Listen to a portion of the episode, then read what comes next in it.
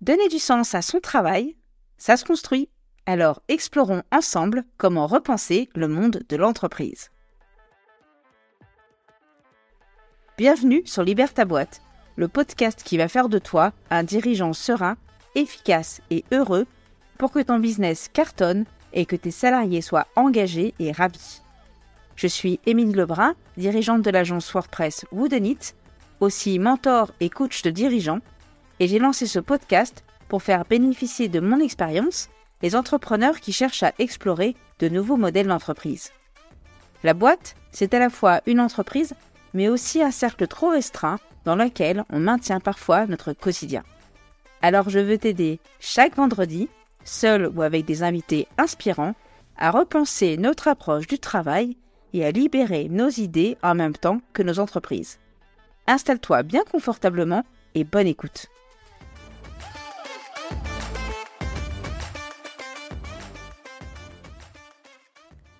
Bonjour à tous et bienvenue dans ce nouvel épisode de Libère ta boîte. Libérer sa boîte, c'est se donner l'occasion de penser son entreprise autrement et notamment choisir un statut différent. Cette semaine, je te fais découvrir la SCOP, Société coopérative et participative avec l'agence Pastèque et mes deux invités, Gauthier et Boris. Bonjour Boris et bonjour Gauthier. Euh, je suis ravie que vous ayez accepté de participer à ce podcast et surtout bah, que vous ayez très envie de nous partager votre expérience et tout ce que vous vous amusez à mettre en place euh, pour euh, Pastèque. bah, déjà, commençons par en savoir plus bah, sur vous deux, sur Pastèque euh, lequel de deux de vous deux veut se lancer? On se regarde, on se regarde dans les yeux. Allez, j'ai le micro, je, me lance. Euh, je laisserai Boris après enchaîner parce qu'il me semble que la prochaine question c'est euh, sur Pastèque, donc je pense qu'il sera mieux placé pour parler d'historique. donc Gauthier, je suis responsable commercial et marketing chez Pastèque. et Pastèque, on est une agence de conseil et développement en informatique et on n'accompagne que des projets à impact social ou environnemental. Euh, donc je fais très court parce qu'on aura l'occasion de, je pense, revenir sur, euh, sur ces aspects-là. Et je laisse la parole à, Boris pour qu'il puisse se présenter puis nous parler de pastèque. Et donc bah, Boris, bah, bonjour Émilie, euh, merci en tout cas de nous avoir invités parce que c'est très chouette. on apprécie toujours participer à des petits, à des petits échanges comme ça et à présenter notre modèle et ce qu'on essaie de construire. Et donc du coup, moi, bah, j'ai plus un profil de directeur numérique et je suis entre autres gérant de Pastèque aussi.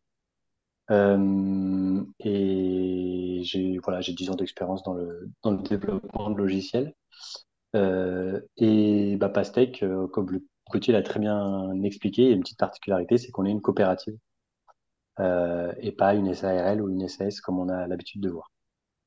Et vous avez fait ça dès le début, ce choix de statut particulier, ou ça c'est, est-ce que c'est devenu, enfin, est-ce que ça vous est apparu comme une évidence, ou au départ vous étiez parti sur une société plus classique et puis au final euh, vous avez changé euh, En fait, au départ on est parti sur une SARL, euh, mais dès le début on a vu ce mode de fonctionnement qui correspondait aux coopératives. C'est plus qu'on connaissait pas ce modèle d'entreprise. Euh, et euh, on avait déjà créé des entreprises, etc. Donc on avait, voilà, SARL c'est facile. Euh, on est parti là-dessus. et on n'a pas, enfin on nous avait parlé un peu de coopérative avant, mais il y a un moment il fallait qu'on crée la structure et donc on, est parti comme ça. et on s'est dit qu'on regarderait plus tard les coopératives.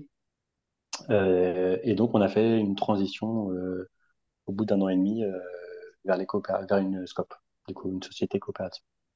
Et je t'avoue que moi, je ne connaissais pas du tout ce modèle-là euh, avant d'avoir euh, entendu parler de Pastèque. Euh, et je pense que je ne suis pas la seule. Est-ce que tu peux nous expliquer un petit peu ce que c'est, quelle est la particularité de ce modèle?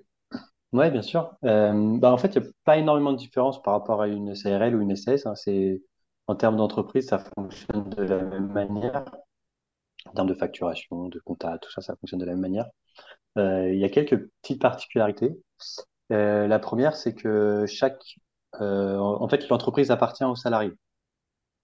Elle appartient pas à des actionnaires, elle appartient aux salariés. Et donc, chaque salarié qui rejoint l'entreprise euh, a vocation aussi à devenir euh, actionnaire, sociétaire de l'entreprise. Et en plus de ça, quel que soit le montant qu'on investit, on, va avoir un nombre de parts différents, mais au moment des votes, chacun va avoir la, même proportion, chacun va avoir une seule voix. Donc, si je prends un exemple, moi, par exemple, que j'ai 50 parts de capital et qu'un des salariés a qu'une seule part de capital, en assemblée générale, euh, on aura la même voix. Euh, j'aurai pas plus de poids parce que j'ai plus de, parts de capital. Donc ça, c'est une première chose. Donc chaque salarié est, est voué à devenir associé et donc à participer aux décisions de structuration de l'entreprise, euh, à participer aux assemblées générales et à la même voix que son collègue ou que sa collègue. Euh, une deuxième particularité, euh, c'est que les bénéfices de la société euh, sont pas reversés forcément aux détenteurs de capitaux. Au contraire, en fait, quand la société fait des bénéfices, on va pouvoir la répartir sur trois angles. Une partie en trésorerie euh, bah pour, pour, continuer à, pour avoir de, de, du backup, on va mmh. dire, euh, en cas de, de coup dur. Une partie euh, aux salariés et une partie aux détenteurs de capitaux. Mais ce qu'il faut savoir, c'est que la partie euh, aux détenteurs de capitaux, elle peut pas être supérieure aux autres. D'accord. Donc en fait, forcément, on va valoriser la trésorerie pour le bien-être, la santé de la société et les salariés parce que c'est eux qui ont apporté la valeur de l'entreprise. Et du coup, chaque salarié. Excuse-moi, pardon, je voulais pas t'interrompre. Non, non, je disais voilà un peu les, les, les particularités euh, du statut coopératif. Et du coup, dès qu'un salarié rejoint Pastec, immédiatement, euh, il est actionnaire ou ça, ou vous avez mis en place quand même. Euh, est-ce qu'il y a un temps euh, réglementaire par rapport au statut ou par rapport à vous en interne? Comment ça Ou immédiatement, il arrive et, et il peut contribuer? Ouais, très, très bonne question. C'est pas immédiat. Et après, c'est à définir dans les statuts. Après, il y a des règles à respecter, minimum, maximum, etc. Mais, c'est à définir dans les statuts. Nous, en fait, la première année, quelqu'un, un salarié peut, ou une salariée peut faire la demande, euh, mais la gérance peut directement refuser cette demande, sans que ça ait d'impact sur quoi que ce soit, mais il peut directement refuser.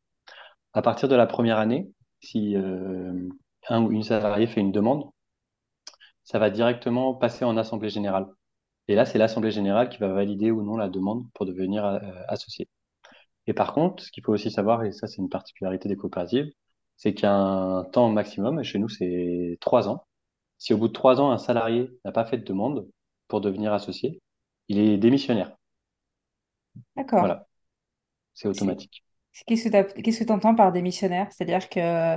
Bah, C'est-à-dire qu'il a, c'est considéré comme s'il avait démissionné de son, son travail. De son poste. Ok. Et ça, euh, ça c'est un truc, enfin, c'est réglementaire, légal? Enfin, c'est la première fois que j'en entends parler, donc je suis bah, nous aussi, ça nous a un peu surpris. Euh, et en fait, c'est obligé, on va dire, dans les statuts coopératifs. Euh, mais du coup, on l'a mis le, plus tard possible, on va dire. Euh, mais oui, oui, c'est obligé. Et donc, on, on a cette contrainte-là également. Et du coup, est-ce qu'au bout de trois ans, euh, j'ai envie de dire, l'AG est aussi obligé d'accepter le salarié en tant qu'associé? Enfin, je veux dire, l'autre euh, l'autre pendant est-ce que ça fait aussi partie du deal ou, euh, ou pas du tout? Très bonne question. Euh, et c'est un petit peu l'échappatoire, on va dire, si jamais. Non, l'Assemblée générale n'est pas obligée d'accepter euh, de, de, rentrer. Et dans ce cas-là, il n'est pas considéré comme démissionnaire, parce qu'il a fait sa demande. D'accord. mais l'Assemblée générale a refusé. Et du coup, il peut conserver son poste sans être actionnaire.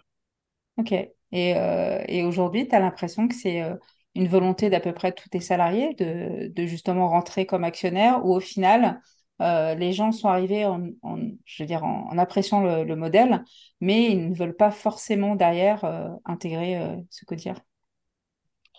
dans ceux qu'on a aujourd'hui, je pense que oui, c'est une volonté de tout le monde, de chacun. c'est vrai qu'il y a eu peut-être une ou deux personnes par le passé où c'était pas le cas, mais c'était aussi des profils plus jeunes Mm. euh, qui étaient soit en apprentissage, soit euh, en premier emploi, euh, et donc qui se projetaient pas forcément sur voilà aussi long terme en fait. dans ceux qui sont actuellement dans la dans la structure, j'ai l'impression que oui. Après, ce qu'on disait tout à l'heure, c'est que les en coopérative, en fait, c'est surtout aux assemblées générales que chacun a sa voix. Nous, de toute façon, ce qu'on essaye de faire chez Pastec depuis le début, c'est quel que soit le moment de l'année, quelle que soit la décision, euh, on prend les décisions de, manière collégiale. Euh, et donc, en fait, bah, chacun est déjà complètement impliqué dans la, dans la vie de la, société. Et je, vais prendre un exemple, hein, mais par exemple, si on a un nouveau projet potentiel, un nouveau prospect qui arrive, et qu'on n'est pas trop sûr avec Gauthier si ça rentre bien dans ce qu'on veut faire pour Pastèque, bah là, on va prendre l'avis de tout le monde. C'est pas les actionnaires qui vont décider, c'est vraiment, on implique les décisions de chacun et chacune pour, pour se projeter. Et est-ce que, est-ce que tu as conscience ou est-ce que vous aviez conscience que tout ceci, ça se rassemble, enfin, ça ressemble quand même beaucoup à ce qu'on appelle une entreprise libérée, euh, où vous connaissez pas du tout ce principe, ce nom, et en fait, vous avez juste fait ça, euh, je vais dire, euh, par bienveillance interne. Bah moi, je connaissais pas ce nom-là, ce principe-là non plus. Euh, pourquoi on a fait ça? Pourquoi on a voulu faire ça pour Pastèque? Euh, bah en fait, euh, on travaillait dans des structures avant qui n'étaient pas du tout comme ça et où il n'y avait pas trop de transparence euh, sur certaines décisions et notamment sur les décisions des actionnaires, sur euh, sur la gestion du commercial, sur enfin tout ça. Euh, et du coup, on n'a pas voulu reproduire le même schéma. Et donc, on est parti voilà sur un schéma où vraiment bah, tout le monde est au même niveau, tout est transparent. Euh, même les, salaires de chacun, chacune sont transparents. On a construit une grille de salaire tous ensemble. Euh, enfin voilà, vraiment tout est, transparent de, A à Z. Donc le déclic, ça a vraiment été, euh, on a connu autre chose ailleurs et euh, vu que là, on est nos propres patrons, ne, faisons autrement, pensons autrement et, euh, et faisons bénéficier à, à notre équipe d'un autre environnement de travail. Si je comprends bien, ça a été ça le principal déclic. Ouais, c'était complètement ça. Après, tu, tu vois, dans, les, dans nos précédentes expériences, en fait, bah, l'environnement de travail était très agréable, mais il y avait toujours ces petits, de temps en temps, ces petits moments où tu sais pas trop pourquoi il y a des choses qui sont pas dites ou des, choses comme ça, sachant que moi j'étais actionnaire en plus, mm. euh, donc je savais certaines choses qu'il fallait pas dire à d'autres et tout ça, et c'était pas très sain. Euh, et donc, euh, bah, on a voulu pas reproduire ça et que tout soit, soit, soit connu de toutes et tous. Et tu arrives aujourd'hui à parler de tous les sujets. Il n'y a pas un seul sujet où tu te dis ça, comme tu dis, on va, on va pas en parler parce que c'est, un peu compliqué ou ça peut euh, leur faire peur. Euh, toi, enfin, si je compare par rapport à mon agence où effectivement on a en place pareil ce système très, euh, très transparent où on raconte tout. Moi, par exemple, si on a des trous de trésorerie, des choses comme ça, je vais éviter trop d'en parler pour, pour pas justement les inquiéter, qu'ils se disent pas, oh là là, mince, est-ce que je vais avoir mon salaire à la fin du mois, genre de questionnement. En fait, je leur épargne toute cette partie un peu stress. est-ce que pareil, enfin, chez vous, vous avez des sujets euh, un peu, un peu comme ça, euh, qui sont pas, enfin là, c'est pas une histoire où on est sous le tapis, on veut pas en parler, mais c'est juste on préserve notre équipe euh, de, de, sujets un peu, un peu stressants, quoi. C'est une bonne question. en fait, au début, parfois il y avait des sujets que moi je gardais parce que je savais que ça allait se résoudre et que je savais que ça stressait d'autres personnes si j'en discutais. En fait, on était quatre fondateurs et, et du coup, il y a certains sujets que, que je gérais moi-même parce que je savais que chez certains des fondateurs ou fondatrices, ça pouvait les, stresser. Donc euh, voilà, on gardait ça de, côté. Mais, euh, mais sinon, ouais, en fait, je pense que même les, les, les, soucis de, si on avait des soucis de trésorerie ou des choses comme ça, euh, je pense qu'on en parlerait au, au, plus tôt pour euh, aussi que les gens soient conscients que, bah, en fait, qu'ils soient impliqués dans la réflexion de comment on surmonte ce problème-là euh, qu'il peut y avoir des soucis de, bah, de règlement de salaire, on est tous embarqués dans la même aventure, et, euh, et que ça n'arrive pas du jour au lendemain. Ah, bah en fait, voilà. En fait, et, et, en fait, moi, ma précédente euh, entreprise, du coup, elle s'est fermée un peu comme ça, si tu veux. C'est, on était dans un processus de rachat. Euh, et bah, moi, je savais depuis un certain temps qu'au final, ça allait pas se faire. Et alors que pour tous les salariés, au final, c'est arrivé euh, un jour, on leur a dit, et trois semaines plus tard, il n'y avait plus personne. Quoi. Ah oui, super violent. Enfin, pour toi, qui devais tenir cette information-là et qui ne pouvait pas justement, enfin, la partager et, euh, et pour les autres, ils sont venus ça, enfin, ça leur est tombé dessus du jour au lendemain et ah oui. Voilà, donc c'est pour ça. Après, en effet, il y a des trucs que, parfois on dit pas, mais pas, enfin, tu vois, c'est pas forcément entre associés qu'on garde par rapport à d'autres, c'est plus euh, euh, il y a des trucs, je sais que ça stresse certaines personnes, donc on va pas les dire tout de suite, euh, parce qu'elles vont se résoudre d'elles-mêmes. D'accord, je vois tout à fait ce dont tu parles. Est-ce que, du coup, tout, tout, ce que vous mettez en place, vous communiquez dessus, j'ai vu notamment sur votre site, est-ce que vous avez l'impression que ça facilite grandement le recrutement? Parce que c'est un peu le grand sujet de, tout le monde. Si tu lis LinkedIn, il n'y a plus personne qui veut être salarié, tout le monde veut être freelance, euh, les entreprises n'arrivent pas à recruter, etc., etc. Est-ce que tu as l'impression que chez vous, c'est pas du tout le cas et que bah, c'est sûrement dû à ce modèle-là? Ou, ou pas du tout? Ça joue pas? bah, chez nous, c'est pas du tout le cas. Mm. Euh, et je pense que c'est pas que dû au modèle, c'est aussi dû au projet qu'on cherche. Euh, et même, je pense que c'est plus dû au projet qu'on cherche qu'au modèle, parce qu'il y a beaucoup de personnes qui arrivent qui connaissent pas forcément le modèle euh, et qui le découvrent. En tout cas, les deux, enfin voilà, aident au recrutement. Et c'est vrai que, enfin, on n'a aucun problème de recrutement. Et j'ai été le premier étonné parce que c'est vrai qu'avant c'était plus compliqué. Euh, mais là, dès qu'on dès qu'on ouvre un poste, on a 30 candidatures on n'a pas le temps de, de, voir tout le monde et on, on, fait déjà du tri sur les CV. Quoi. tu as l'impression que le, sens, euh, le sens de l'entreprise, euh, la mission, euh, est ce qui, ce qui donne envie en premier. Et euh, j'ai envie de dire, la cerise sur le gâteau, c'est ce qui est juste derrière, à savoir le modèle coopératif. Et, C'est souvent ce qui ressort hein, dans les, quand on fait les, les interviews, euh, enfin avant de, avant de recruter, quand on fait les recrutements, pardon, euh, dans la lettre de motivation, c'est pourquoi, c'est aussi un élément qui est hyper important pour nous de savoir pourquoi ils ont envie de nous rejoindre. Et les, les choses qui ressortent, c'est euh, parce que vous défendez des projets impact, et en, deux, en premier, puis en deuxième, c'est le modèle coopératif, quoi. Et le, dans le modèle coopératif, ce qui ressort aussi beaucoup dans les recrutements, c'est l'idée euh, d'avoir un groupe qui agit pour une, dans une même mission. Quoi. Donc de ne pas avoir euh, des, gens qui portent le projet, mais d'avoir vraiment euh, une dizaine de personnes, enfin X personnes qui portent un seul et même projet et qui sont impliquées au même niveau. parce que c'est aussi ça, hein, la coopérative, c'est un modèle très très horizontal. Et ça, je sais que ouais, dans les recrutements, c'est des choses qui ressortaient de... Bah, c'est un modèle horizontal et c'est un modèle où tout le monde est impliqué, c'est un modèle où euh, derrière, on peut avoir une voix aux âgés, etc. etc. donc, euh, c'est, les deux choses euh, plaisent beaucoup. Ouais. Et 100% des salariés vont travailler sur des projets impact. Il n'y a pas, comme je le vois parfois, des gros projets à impact et, et des plus petits où, voilà, où, les malchanceux tombent dessus. Voilà, 100% de vos projets aujourd'hui sont des projets dans ce, ce style-là. En fait, on met même une barrière à l'entrée. si on sait que le projet n'est pas un projet impact, on n'y va pas. Euh, la question euh, la, question fatidique qu'on nous pose toujours, c'est oui, mais si Total arrive avec un projet à 15 millions euh, pour faire de l'impact et que la planète aille mieux, est-ce que vous le prenez ou pas? Bon, Total, c'est un gros sujet, je pense qu'on dira non d'office, mais, mais c'est un peu toujours le, le, questionnement, c'est à quel point le projet va servir ou non, parce que la notion d'impact étant pas une notion complètement objectif. Il n'y a pas des chiffres qui disent, bah voilà, s'il se passe ça, alors le projet est un projet impact. Euh, donc on filtre à l'entrée et si, si, on estime que le projet n'est pas un projet impact, on n'y va pas. Et commercialement, comment ça se passe C'est que il y a des choses où moi, dès le début, je vois que ça passera pas, j'y vais même pas et je dis tout de suite non et je réoriente.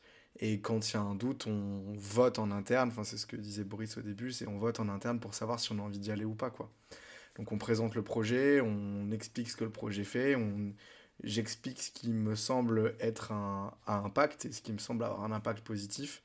Et, euh, du coup, après, on vote de 1 à 4 pour savoir si on a envie d'y aller ou non.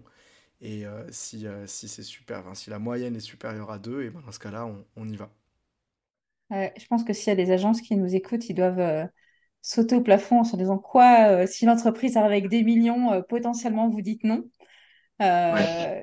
on, partage la, même philosophie euh, à Woodonit. Effectivement, il y a des projets. Euh, on a un gros projet qui est arrivé récemment et on a dit non euh, pour, d'autres raisons que, pour le côté impact sociétal, mais parce que le projet ne correspondait pas.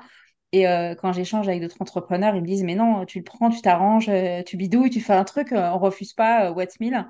et, et moi, j'ai l'impression que ça, en tout cas, ça nous aide, bah, comme vous le disiez, bah, à motiver nos salariés parce qu'on reste cohérent par rapport à notre mission principale d'entreprise mais ça nous aide aussi même par rapport à trouver des clients.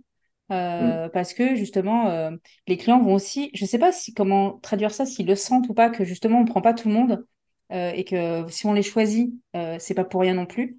Est-ce que vous avez l'impression aussi que ça, ça vous aide à trouver des clients, d'avoir ce côté positionnement très fort, de dire on ne travaille pas avec tout le monde, c'est un choix réciproque en fait si on bosse ensemble. C'est une bonne question. C'est une question que je me suis jamais posée, euh, donc euh, je vais avoir du mal à y répondre là de but en blanc. Euh, je sais ce qui marche, c'est que du coup, on commence à comprendre qu'on travaille sur des sujets d'impact, sur des sujets de numérique responsable, etc. Et on commence à associer Pastèque à cette image-là. Donc euh, ça fait déjà un premier tri, on va dire, des, des projets qui nous contactent. Euh, parce que euh, bah, il y a beaucoup de nos clients qui nous conseillent à d'autres personnes, avec qui, enfin, enfin d'autres personnes de leur entourage, des choses comme ça. Donc le tri, il est déjà fait comme ça. après, est-ce que Ouais, alors, enfin, en tout cas, moi, je sais que je sais pas si ça, si ça, si c'est un argument de vente, on va dire, pour les personnes que j'ai en face de moi, mais, mais moi, je sais que dans les rendez-vous commerciaux, ça me permet d'être euh, solide sur mes appuis et de savoir pourquoi je me bats, quoi. Et, euh, et globalement, euh, j'ai pas de mal du tout à dire non quand on sait que le, projet, ça va pas et, et qu'on n'y va pas, quoi. Donc, ça crédibilise peut-être le discours inconsciemment, quoi. Enfin, il y a peut-être un côté... Il y a, a peut-être ce côté-là qui rentre en jeu, en tout cas. Je pense que ça nous aide quand même, parce que, bah, en fait, on est très clair avec tous les, tous les prospects là-dessus, et on leur dit, bah, on ne travaille plus avec des projets à impact. Et du coup, en effet, comme tu disais un petit peu, bah, si l'entreprise, bah, le sent, enfin, elle sent qu'il y a cette volonté-là, et donc on va dans le même sens, et je pense que ça nous a fait gagner un ou deux projets comme ça, de choisir plutôt nous qu'une autre, parce que justement, nous, on consacrait notre énergie uniquement sur ces projets-là. Euh, et donc, ils se sont dit, bah oui, en fait, on, on, a la même volonté, on a les mêmes valeurs, euh, et donc on, va plutôt partir avec nous. C'est vrai qu'il y a, pardon, il y a un public euh, où je trouve que ça nous aide, c'est sur le public association, euh, parce que bah on travaille, je pense que j'ai l'impression que plus de 50% de nos clients sont des associations et euh, globalement, ben ça. Ouais, elles, déjà de base, les associations portent des projets impact, donc elles sont sensibles à ça. Et en plus de ça, elles sont sensibles au fait qu'on qu'on connaisse leur manière de faire, leur manière de travailler, le, euh, le, le, fait qu'elles doivent faire des choix, qu'on puisse les aiguiller aussi sur des choix parce que c'est des budgets qui sont limités. Donc, euh, donc tous ces, toutes ces choses-là, oui, c'est vrai que le public asso euh, y est sensible et, et je, je, pense savoir les projets dont tu parles, Boris, et, et c'est vrai que peut-être ça, ça joue en notre faveur. je peux carrément que vous dire, enfin en tout cas de mon expérience, que ça joue très clairement. On a fait, nous, deux choix très impactants. On a fait le choix de se spécialiser sur WordPress euh, il y a dix mmh. ans et à refuser tous les projets qui ne sont pas sur WordPress. Et même si le client n'est pas persuadé de vouloir WordPress, on ne va pas y aller. Parce qu'on ne veut pas être la personne qui va devoir convaincre le client euh, d'utiliser WordPress. Par contre, si le client veut WordPress, on sera les meilleurs pour leur répondre. Ça, c'est sûr. Enfin, voilà, ils auront, s'ils ont cette conviction-là, on pourra davantage okay. s'aligner. Et le second euh, parti pris, c'est d'aller vraiment sur des projets autour de l'éco-conception où l'accessibilité va vraiment avoir une part importante. Et pareil, si le sujet n'intéresse pas le client, euh, on va être mm. moins en phase forcément avec les valeurs. Et tout ça fait que euh, comme tu disais tout à l'heure, Gauthier, il y a, y a, un bouche à oreille, il y a un petit réseau qui se crée et finalement, tu te retrouves euh, presque en entre-soi avec des clients qui vont être attirés par ces valeurs-là qu'on dégage, même parfois inconsciemment sur nos, sur nos supports, en fait. Et du coup, ça va plus d'attirer. Et euh, potentiellement, je pense que ça repousse aussi peut-être d'autres clients. Et puis, pour ceux qui sont pas au courant, quand ils arrivent, bah, effectivement, il y a la barrière à l'entrée de dire bah, non, je suis désolé, on n'est pas la bonne agence pour vous, mais on connaît plein de personnes très compétentes et, et on vous mmh. réduit, il n'y a pas de problème. quoi. Mais ouais, je pense c'est une des raisons, euh, je pense, d'un succès aussi, c'est euh, c'est d'avoir des partis pris très forts. Hein. C'est... Ouais, c'est vrai, parce que c'est. Quand on dit, euh, quand on, enfin, il y a deux trois fois en rendez-vous commercial où je dis qu'on choisit nos clients et j'ai des gros yeux qui arrivent tout de suite. Euh, quoi, vous choisissez vos clients euh, Bah oui, oui, on a, on a la chance d'avoir ce luxe-là de pouvoir choisir nos clients. Et mais je pense qu'on a la, on a ce luxe-là aussi parce qu'en effet, c'est un, un, un, écosystème qu'on a créé en étant en, en, en, prenant, en prenant parti. Et du coup, euh, ouais, je, je, je, suis assez d'accord avec toi là-dessus, Émilie. Et, euh, et, je comprends les gros yeux. Et euh, j'ose imaginer les gros yeux aussi des gens qui nous écoutent. Euh, oui, peut-être.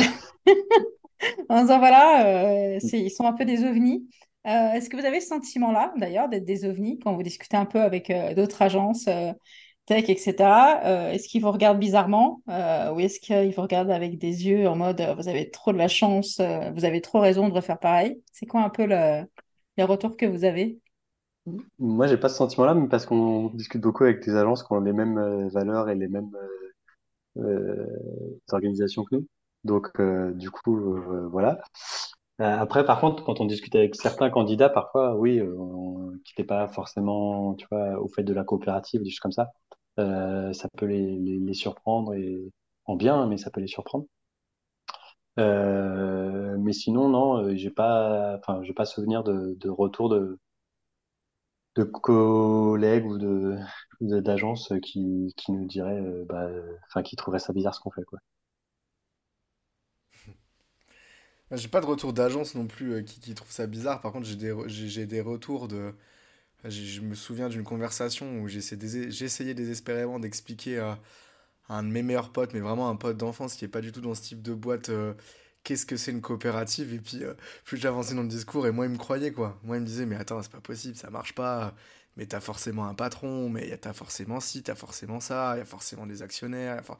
Et je disais, mais non, mais non, mais non, c'est, plutôt ça, c'est plutôt ça qui est drôle, quoi. C'est vraiment quand euh, les, les gens connaissent pas du tout le modèle, euh, c'est, ouais, c'est perturbant. Et moi, enfin, très sincèrement, la, la première fois, les, les premiers mois euh, que je suis arrivé, je, je- c'est pareil, au début, euh, j'avais du mal à m'y faire, quoi.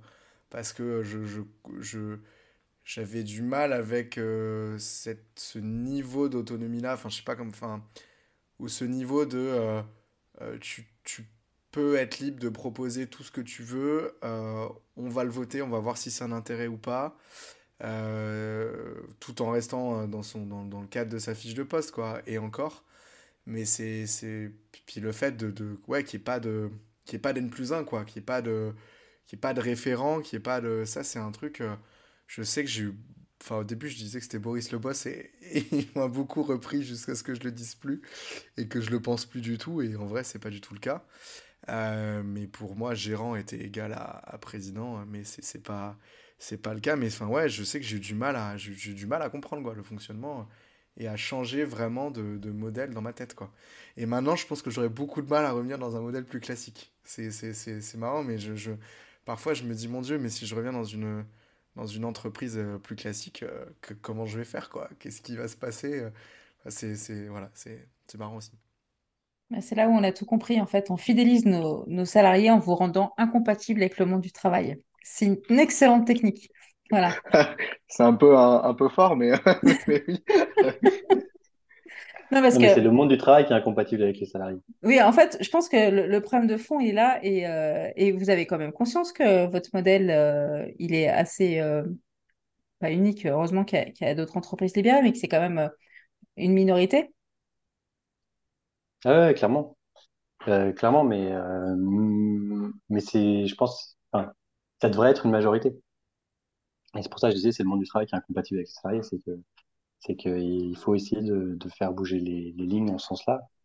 Euh, et c'est aussi pour ça qu'on essaie de faire de la, communication. euh, on est aussi euh, au sein d'une, on va dire, d'une coopérative de coopératives euh, qui essaie aussi de faire de la sensibilisation, de la communication là-dessus. Parce que bah, c'est important que plus de gens connaissent ce modèle, enfin ces modèles, et, et arrivent à s'y projeter, quoi. Mm. Je te rejoins complètement là-dessus et, euh, et, et je pense que le début d'histoire, c'est surtout aussi les dirigeants. Euh, c'est-à-dire que le, ce, changement du monde du travail, il doit venir en premier de nous parce que c'est nous qui avons la main, en fait, pour faire d'autres entreprises. Parce que malheureusement, les salariés, avec leur bonne volonté, si le patron reste à l'ancienne, euh, ils pourront difficilement faire changer d'avis, même si ça peut. Hein, j'espère que, enfin, qu'il y en a qui peuvent quand même pivoter, mais il faut que ça vienne du dirigeant. Et, et je pense que le fait que tu avais connu d'autres choses avant, tu t'es dit, OK, je vais faire autrement. Euh, dans ma boîte, ça se passera pas comme ça et ce sera notre boîte. Et, euh, et voilà, en tout cas, euh, moi, je connaissais pas du tout ce modèle-là, euh, le modèle de coopérative. Je connaissais pas non plus l'entreprise libérée, en tout cas, je savais pas que ça s'appelait comme ça. Euh, nous, on a commencé à apporter de la transparence et de la flexibilité avec le télétravail il y a 10 ans, et en fait, ça, ça a enchaîné en fait plein de choses euh, qui se sont mises en place naturellement. Et moi, je pensais que ça s'appelait du bon sens, en fait, juste bon sens et bienveillance. Et je me suis rendu compte que bah non, ça se passait pas comme ça ailleurs, et je me, rends plus compte en fait que ça se passe pas comme ça ailleurs. Et euh, c'est pour ça, heureusement, qu'il y a mes salariés qui me racontent leur soirée, un peu comme toi, Gauthier, euh, leur conversation qu'ils ont avec des amis, euh, qui est totalement super, enfin, totalement surnaturelle par rapport à leur quotidien. Et plus effectivement on va montrer que ça fonctionne, que ça existe, plus je pense que ça va pouvoir aider d'autres dirigeants aussi à se dire, ok, euh, pourquoi pas, euh, lançons-nous et faisons les choses autrement, quoi. Pour toi, Boris, est-ce qu'il y a un bénéfice immédiat? Est-ce que ça, change quelque chose à ton quotidien, tu penses, de dirigeant, d'avoir choisi ce modèle-là? Une sérénité, euh, un côté travail d'équipe. Toi, par exemple, moi, je me sens jamais seule. J'entends, je vois plein de gens écrire sur la solitude du chef d'entreprise. Moi, je connais pas du tout ça parce que on n'est jamais seul puisqu'on prend les décisions à plein. Il y a tout ça en place. Est-ce que toi, tu as des choses comme ça? Euh, ouais, c'est vrai, c'est vrai qu'il y a toujours, peut toujours se reposer sur quelqu'un d'autre euh, et discuter, échanger sur des sujets qui peuvent être complexes avec, euh, avec d'autres personnes. Donc c'est vrai qu'on qu'on est jamais seul. Je j'ai pas trop d'autres réponses que ça. Après, enfin, en fait, aujourd'hui, je suis gérant parce que je suis le seul qui a accepté, enfin, qui voulait bien être gérant à la base. Mais euh, mais on pourrait être tous gérants en fait. Euh, Enfin, tous les, les associés pourraient être gérants, ça reviendra à peu près au même. Euh, c'est plus, euh, on a différents rôles et on se partage les différents rôles. Et voilà, moi je suis gérant parce que les autres ils n'avaient pas envie d'avoir cette casquette de gérant. C'est toi qui as tiré la courte paille, qui a eu la plus petite et qui a, qui a Bah, perdu. je pense que c'est aussi de- ça vient aussi du, du- de, de l'autre monde des entreprises, on va dire, où euh, bah, moi j'avais plus un profil de management et euh, de gestion et tout ça, et donc qui pouvait euh, matcher avec euh, bah, le fait d'être gérant d'une entreprise. Euh, et les trois autres personnes avec qui on a créé la société au début euh, avaient pas du tout cette volonté euh, d'a- d'assumer une gérance ou, des choses comme ça. Plus moi, je m'occupais aussi avant de tout ce qui était euh, gestion du budget, gestion des ressources, etc. Donc voilà, c'est aussi comme ça, que ça s'est fait. Euh, mais c'est vrai que les rôles sont, enfin voilà, sont partagés, que n'importe quelle action que je fais pourrait être faite par quelqu'un d'autre, euh, et vice-versa. Ah, tu me donnes, euh, tu me donnes une idée pour une autre question. Tu, tu disais, tu parlais du mot management et il y a beaucoup de personnes qui ont du mal à s'imaginer dans une entreprise à l'horizontale et, ils font rapidement le raccourci de ça veut dire qu'il n'y a plus de manager en fait. Est-ce que euh, tu considères qu'il n'y a aucun manager à Pastèque ou il y en a un et il est très justement différent de ce qui a, ce qui existe ailleurs? C'est une très bonne question. Et, euh, justement, je me pose à chaque fois la question de, par rapport à cette idée de- d'entreprise horizontale. Euh, en fait, bah, on n'a pas de manager vraiment. Par contre, on va avoir un peu des référents selon le, le besoin.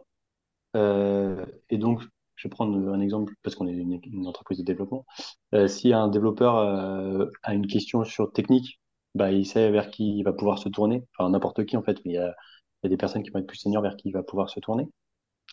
Et après, c'est vrai qu'on a aussi, on a gardé quand même ce système de, d'entretien un peu régulier, euh, de suivi, d'évolution dans l'entreprise, comment ça se passe, vers quoi tu vas aller, et ce genre de choses, qu'on pourrait assimiler normalement à un poste de manager, justement.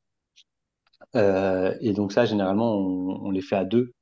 Euh, et moi, je suis impliqué dans ces, aujourd'hui dans tous ces, ces, ces entretiens-là. Euh, donc on pourrait dire que oui, il y a toujours cette partie management. Enfin, oui, à, cette, à ce niveau-là, il y a toujours cette partie management. Euh, mais après, dans le quotidien, ça veut pas dire que bah, un tel va venir me reporter ce qu'il a fait, etc.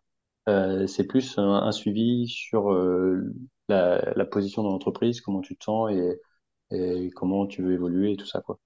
Tu manages l'humain vraiment au pur sens du mot. Euh, tu t'occupes de son bien-être, de son évolution, de, si tout va bien. Euh, mais par contre, côté travail, effectivement, à part, euh, regarder ensemble les résultats, euh, je veux dire ensemble collectivement, euh, il n'y a pas ce côté suivi. euh, tu sais, comme dans les autres entreprises, suivi des horaires, euh, suivi euh, de la présence, euh, tout ceci n'existe pas chez vous, si je comprends bien. Ouais, c'est ça, c'est ça. Après, sur les horaires, euh, c'est pas sur les horaires, mais sur le, le temps de travail, c'est un peu particulier parce que, et c'est un gros, dé- quoi, un, un long débat chez nous aussi, parce qu'on facture euh, à l'heure, donc, euh, donc on a quand même des contraintes. Mais euh, clairement, euh, on regarde pas ça. Chacun travaille à l'heure qu'il veut, le jour qu'il veut et tout ça. Euh, moi, ça m'arrive des fois de travailler de 6 heures à, à 13 heures et, et de et de pas travailler l'après-midi, quoi. Comme tu dis, c'est une grosse difficulté quand on facture du, temps, quand tu factures du jour homme ou des heures. Euh, toi, par exemple, nous, ça fait un petit moment qu'on réfléchit à la semaine de 4 jours. Et on se dit, OK, mais euh, la semaine de 4 jours, quand tu vends du jour homme, comment on va réussir à faire ça? Sachant qu'en plus, on a une autre particularité, on fait beaucoup de contributions, on essaie de réserver du temps euh, à nos équipes pour faire autre chose. Donc, dans une semaine de travail, 35 heures, ils ont 10 heures réservées à autre chose, à des réunions d'équipe, à des dojos, des réunions entre devs, enfin voilà, pour, pour apprendre, expérimenter, se former, faire d'autres choses. Donc, si on enlève c'est un jour par rapport à cette semaine de travail, qu'est-ce qu'on va enlever en fait? Et notre grande inquiétude, c'est qu'on enlève toute cette partie justement euh, euh, autre que le travail et qu'il reste plus que la partie production. Euh, c'est pour ça, c'est un sujet, on prend beaucoup de temps, beaucoup de réflexion pour, pour pivoter, parce que autant le télétravail, c'était facile en termes de flexibilité, autant on a des gens qui sont au 3 5e, 4 5e et on jongle avec. Euh, mais ce côté euh, réduction du temps de semaine pour tout le monde, ça, ça nous fait des nœuds à la tête. Je ne sais pas si vous, vous l'avez adopté ou vous y réfléchissez ou, pas du tout. bah, vous avez aussi des nœuds à la tête. en fait, c'est une volonté depuis la création. Euh, on voulait dès le début se dire qu'au bout d'un moment, on passerait au 4-5e. et on en a beaucoup discuté, etc. les derniers retours là-dessus, c'est plutôt bah, on va pas faire 4-5e parce que c'est compliqué, en effet. Enfin, sauf si quelqu'un, euh, en fait, chacun est libre de le faire. Euh, mais nous, ce qu'on avait imaginé là-bas, c'était faire 4-5e payé au même salaire que 5-5e. Que 5-5e, tout à fait. Voilà. Euh, si quelqu'un veut être 4-5e, payer 4-5e, il n'y a, y a, y a, aucun souci et chacun est libre de le faire. Mais du coup, ça, on est un peu revenu là-dessus parce qu'en effet, c'est un, un, peu complexe aujourd'hui. Euh, et après aussi, ce qu'on s'est rendu compte, c'est qu'on avait moins cette volonté qu'avant euh, du fait de l'organisation qui est super flexible euh, et que du coup on arrive à se dégager du temps euh, comme on le souhaite dans notre semaine pour faire d'autres choses. Et on avait aussi le, même débat, enfin on a aussi le, même principe que on réserve une partie du temps de chacun pour faire d'autres choses, les réunions, ce qu'ils veulent, etc. et donc ça jouerait aussi en effet si jamais on, passait au, 4-5e. En tout cas, les, les, derniers, les derniers résultats sont que on fait pas le 4-5e payé 5-5e.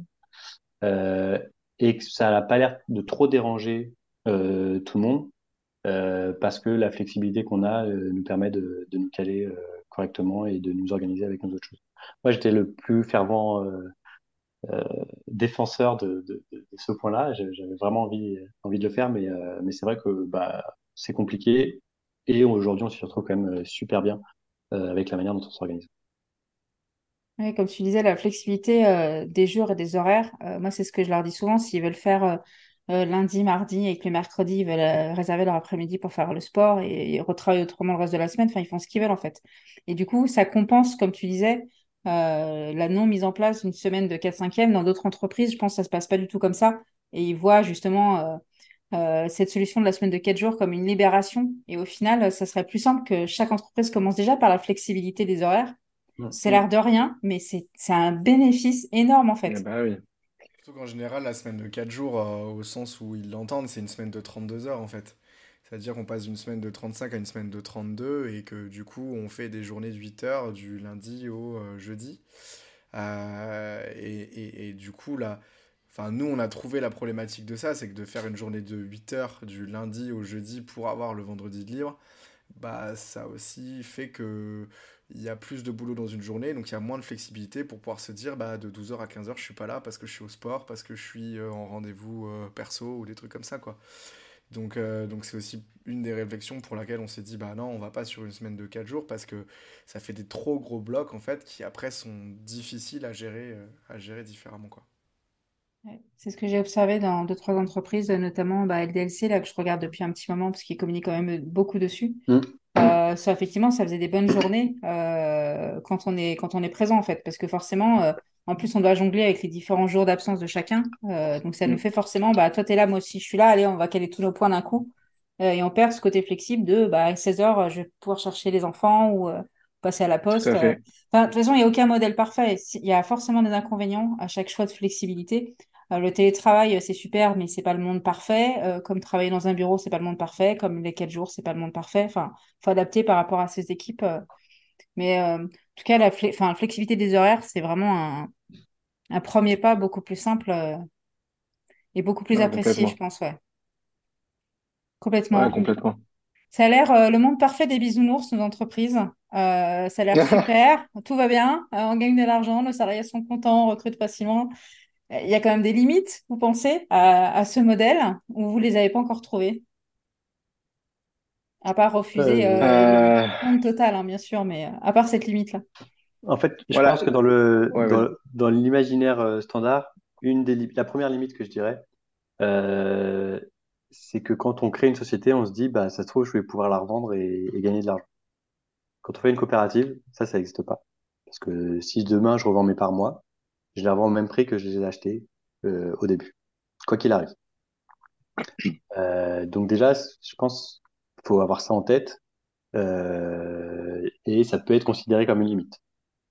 Faut pas faire une coopérative pour se dire bah je vais faire un super produit, je vais la revendre, je vais lever des fonds, etc. Ça marche pas. C'est pas pas le but et ça marchera pas. Euh, après, euh, à part ça, euh, il y a plus des limites dans le dans le débat, j'ai envie de dire, et dans le se mettre d'accord et, on n'a pas tous les mêmes volontés de, croissance, par exemple. Euh, aujourd'hui, on est neuf. Euh, Il y a des gens qui aimeraient qu'on soit 50. Et il y en a qui aimeraient qu'on soit reste neuf. Euh, donc voilà, c'est plus des, des, échanges sur comment on, fait vivre la société. Et voilà, je pense que c'est ça les deux limites que je vois aujourd'hui. Moi, si je peux en rajouter une troisième, mais qui n'est pas liée au modèle coopératif, qui est plus liée au, justement au modèle télétravail, c'est le côté... Euh, en télétravail, c'est quand même socialement... C'est plus compliqué d'entretenir des relations sociales hors cadre travail. Euh, et donc, euh, du coup, de, de, permettre aux gens d'apprendre à, se connaître différemment. Et mine de rien, quand on apprend à se connaître différemment, on apprend aussi à travailler ensemble différemment avec les les, caractères de, chacun et de chacune. Donc ça, c'est le, moi, mon sens qui est le plus complexe, c'est de, voilà, de permettre aux gens de se découvrir aussi différemment et pas que par le spectre du travail. Euh, on a mis euh, deux, trois trucs en place euh, chez Pastèque, on fait des random coffee, on fait euh, des séminaires régulièrement, on fait des choses comme ça. Euh, mais malgré tout, euh, sur, sur certaines personnes régulièrement, euh, quand on fait les rétrospectives, il y a bah, on se voit pas assez, ou on aimerait plus se voir, ou il faudrait qu'on passe plus de temps ensemble. Donc ça, c'est un des sujets, euh, c'est une des limites, je trouve, au modèle, en tout cas 100% télétravail. Oui, nous, on a, on a la même, la même chose, même si on a beaucoup, beaucoup, beaucoup d'activités en interne pour justement apprendre à se connaître. Et, euh, et j'ai utilisé beaucoup de fois le mot beaucoup parce que j'ai l'impression que chaque semaine, il y a un nouveau challenge qui pop, il y a une nouvelle idée qui sort, euh, ils font pousser des plantes, ils font des concours de photos, enfin, ils font toujours un milliard de trucs. Euh, donc moi, je vois passer, je peux pas participer à tout ce qu'ils font parce que, euh, parce que j'y passerai ma semaine parfois. Mais euh, non, non, ils arrivent à, à, justement créer cette dynamique. Mais malgré ça, euh, j'ai, j'ai, enfin, malgré l'impression que il y a un fort sentiment d'équipe, ils ont, ils sont quand même en demande de se voir plus en fait. Voilà. Et on mmh. se voit qu'une fois par an parce qu'on est 26. Et avant, on pouvait se voir plus régulièrement, mais maintenant, avec le nombre, c'est pas possible. Enfin, ne serait-ce que pour la planète, le déplacement de chacun euh, au même endroit euh, physique, euh, c'est quand même une charge, quoi. Voilà. Mm. Même si on, on fait attention, pas prendre l'avion, etc., ça reste quand même un déplacement de, de, personnes. donc, donc oui, ça, ça manque forcément de voir des gens. Nous, on les encourage pas mal aussi à, à avoir des réseaux, c'est-à-dire aller dans des conférences. avec mm. WordPress, il y a les WordCamp. Euh, quand on est sur Lyon, bah, je leur propose d'aller au meet-up de la cuisine du web. Quand ils sont à Bordeaux, pareil, il y a des, y a events. On les encourage pas mal. Euh, et également financièrement, justement, aller à des conférences pour rencontrer d'autres personnes, pour s'éveiller, etc. Mais sur le côté euh, comment mieux se connaître personnellement, nous, on a une personne en interne hein, qui est dédiée à faire l'animateur. Et ça, ça, a été un vrai euh, game changing de faire ça en fait. Parce que euh, au départ, moi, c'était moi sur mes épaules. Et avec le volume, j'ai plus réussi à accorder du temps suffisamment. Et surtout, ce profil-là euh, est quelqu'un qui adore l'animation et qui est, euh, qui est vraiment ce côté animateur colo, réflexion jeu. Donc, il va imaginer des jeux en fait pour qu'on apprenne à se connaître. Et des choses auxquelles moi, j'aurais jamais pensé. Mais vraiment, il a des idées, je sais pas, je sais pas comment ça pop. Enfin, je veux dire, un jour, on a reçu des graines dans une enveloppe et on fait pousser des plantes. Enfin, pourquoi pas? Donc après, chacun a pris euh, en photo euh, ses plantes et donc son pot. Et comme ça, ben, on voit chez les gens, on voit les différents, ceux qui sont plus ou moins bons en, en, jardin, enfin, en jardinage. Enfin, c'est... Ah. Bref, on s'amuse. Mais enfin, il a plein d'idées de, de, de, jeux comme ça pour okay. justement apprendre. Les... Mais c'est ça, ça prend du temps. Voilà. Ouais, il faut bah, oui. un animateur aussi, je pense. Ça peut être un bon. Euh, voilà. Et puis après, Par faut... contre, il n'a pas de la dispo dans la semaine euh, pour aller ailleurs. En tout cas, ce que, dans ce que tu as dit, ça m'a donné un, un, argument supplémentaire pour pas être 50, c'est qu'après, on se, on se verra qu'une fois par an, c'est pas très drôle. oui, oui, oui, c'est un peu la, la, limite. Nous, on a la même discussion en interne. Euh, je, je, on, chaque année, on se dit non, mais à ce nombre-là, on est bien. Et puis après, on se dit non, 30, ça sera le maximum. Et puis après, on se Mm. rend compte qu'on a des collègues en souffrance parce qu'ils ont trop de travail. On dit bon, on va, on va te prendre un copain. Allez, c'est parti, un de plus. Puis si on je rajoute un gars là, il faut que j'en rajoute euh, trois de l'autre côté. Ouais, Mm. ouais, on en prend quatre. Et euh, puis c'est comme ça que tu grossis, que tu grossis, et qu'après, euh, je me rappelle plus des noms de famille de tout le monde, du nombre des enfants, de tout ça. Enfin, c'est. Mais faut, oui, effectivement, faut, faut garder un. Surtout si on veut euh, conserver ce côté réflexion, euh, partage, transparence. Euh, moi, je suis très admirative des entreprises qui font ça à je ne sais combien de centaines de personnes. hein, je ne sais pas Ah, c'est clair. parce que euh, c'est clair. ça prend de l'énergie. Euh. Et, vous avez des grands chantiers en ce moment pour savoir euh, quoi mettre en place? Parce que là, vous avez euh, vaguement parlé de la grille de salaire. Est-ce qu'il y a à part la grille de salaire, vous avez d'autres sujets comme ça? Où vous dites, tiens, ça, on ne le fait pas encore, il faudrait le faire, ou ça, on est en train de le faire, mais c'est compliqué? Bah, la grille de salaire, c'est toujours en chantier. C'est toujours en chantier. On a trouvé, on a, on a une, on a une V euh, 1.7 et, euh, et on est en train de réfléchir à la V2.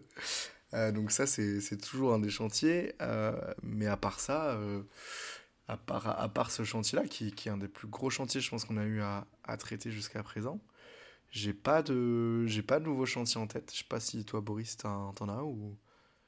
Non, on n'a pas de, de gros chantiers. Euh, je pense qu'il y a une chose dont on a parlé au début et sur lequel euh, on pourrait s'améliorer, c'est le fait de euh, faire prendre conscience à chacun que c'est leur société en fait, Euh, et que ça va se construire avec euh, tout le monde. Euh, parce que quand on a créé la société, c'est facile, bah oui, c'est la nôtre, on l'a créée. Mais c'est aussi faire prendre conscience aux nouveaux arrivants.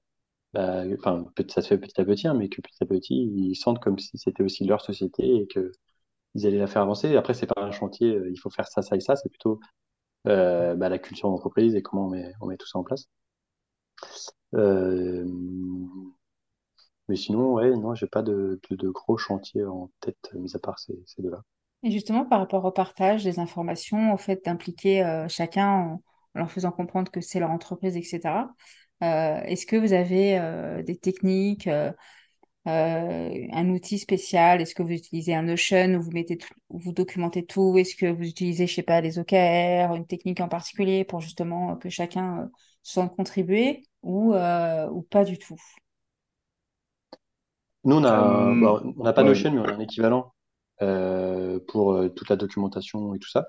Euh, ce qui est la société, euh, comment, ce que ça veut dire être euh, actionnaire et tout ça. Donc, il décrit un peu tous les processus euh, et toute la société, les valeurs, euh, etc. Euh, mais je pense qu'on manque aujourd'hui justement de, je sais pas, d'animation, de, d'action, de, de petits points pour faire prendre conscience à tout le monde et pour leur faire réaliser, pour qu'ils aient envie aussi euh, de se dire, bah ouais, en fait, c'est, c'est mon projet, quoi. C'est notre projet. Euh, et, euh, et que, et qu'ils le voient, voilà, comme leur, comme leur société, quoi. Moi, je disais, bah, c'est marrant parce que je disais hier à, ma femme, euh, en fait, Pastèque, c'est mon troisième enfant, quoi. Euh, après, juste pour, pour euh, mettre un peu, le, côté implication, qu'est-ce qu'on fait aussi? Parce que, ouais, en effet, peut-être que sur, sur ce point-là, on, on peut mieux faire, mais sur l'implication, en fait, on essaie d'avoir des cérémonies agiles ou des cérémonies qui permettent justement à tout le monde de, de donner son avis et de donner euh, euh, un peu son avis par rapport à quelle est sa place dans la société. Euh, Enfin, moi, en tout cas, les rétrospectives, quand je les présente, je les présente comme ça. Euh, parce que en fonction du modèle de rétrospective qu'on utilise, euh, souvent, c'est quand même euh, euh, une des questions, c'est comment tu te sens, quels sont les prochains chantiers pour toi, euh, qu'est-ce que tu veux, qu'est-ce que tu ne veux plus, qu'est-ce que tu vois pour plus tard, quel est le futur. Donc, il y a quand même souvent cette réflexion-là. Et là, ce qu'on a mis en place euh, depuis deux séminaires maintenant, on fait des forums ouverts, euh, où en fait l'objectif du forum ouvert, c'est que tout le monde vient avec ses sujets, présente les sujets.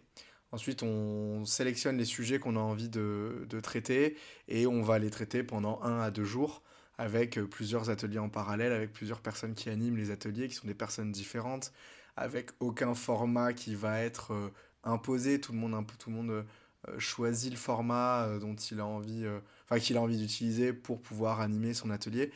Donc on essaie quand même d'avoir le plus possible des, des moments privilégiés pour que tout le monde puisse s'exprimer et puisse un peu dire, bah voilà, moi là j'ai envie de parler de ça ou j'ai envie de prendre ce sujet-là.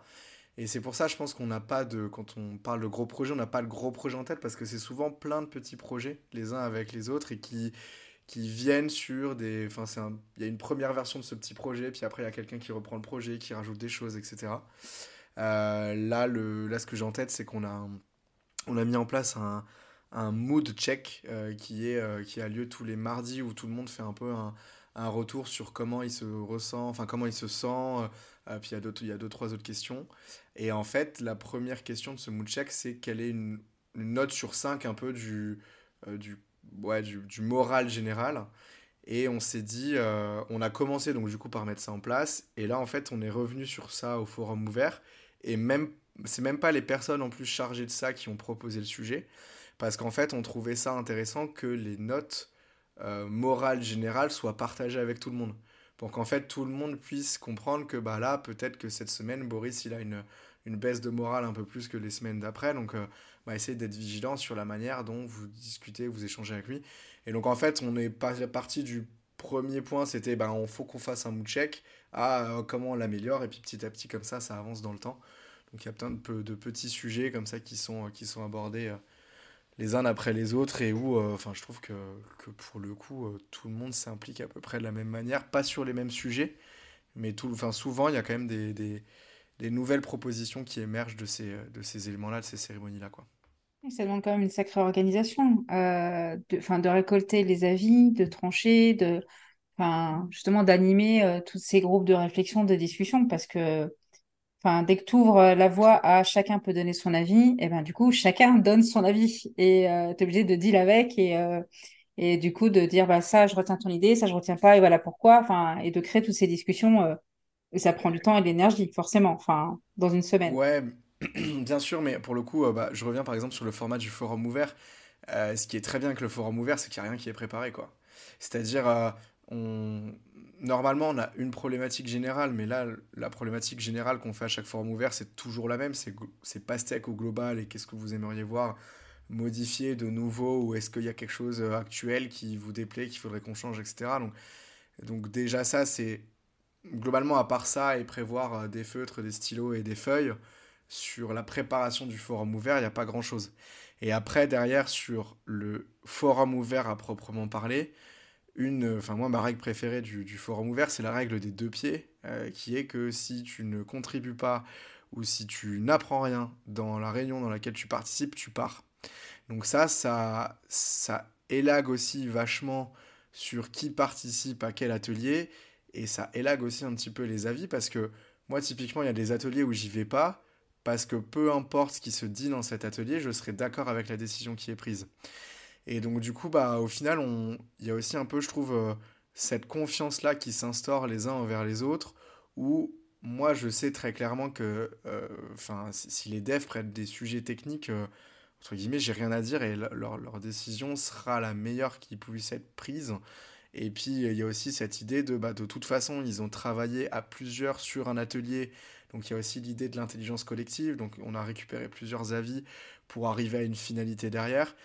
Donc en fait, euh, c'est plutôt sur le suivi après de qu'est-ce qui a été décidé au sein des ateliers pour un peu euh, bah, être sûr de ne pas perdre le cap, où là ça peut être compliqué et, et, on se rend compte quand on refait des rétrospectives, on regarde qu'est-ce qui a été dit à la rétrospective d'avant et quelles étaient les actions à mener, il bah, n'y a pas tout le temps 100% des actions qui sont menées. quoi.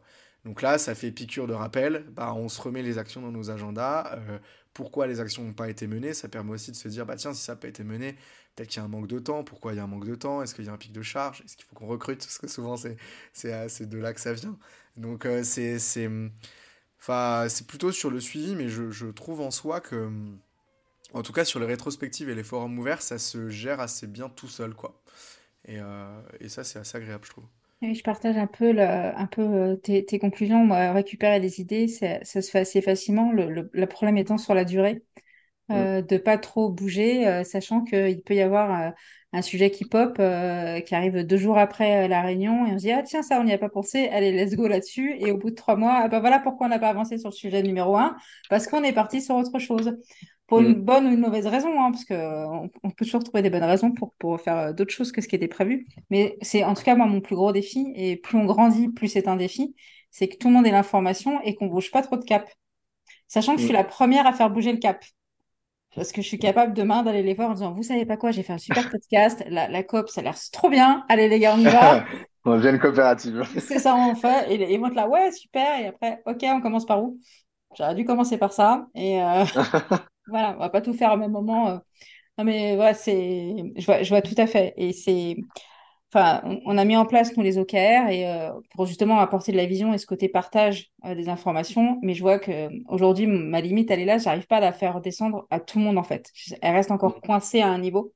Et c'est mon plus gros défi cette année, l'année prochaine, c'est de réussir à ce que ça descende auprès de tout le monde et pour que chacun puisse suivre les objectifs de l'entreprise et que chacun, quel que soit son poste, puisse savoir, OK, euh, euh, la personne qui est au support et, traite des tickets, euh, bah, en quoi ça contribue à une mission plus globale, en fait, pour justement qu'il y ait une valorisation aussi de, de leur travail au-delà de leur quotidien, se rendre compte de ce qu'ils apportent aussi au projet global. Mais c'est un vaste sujet.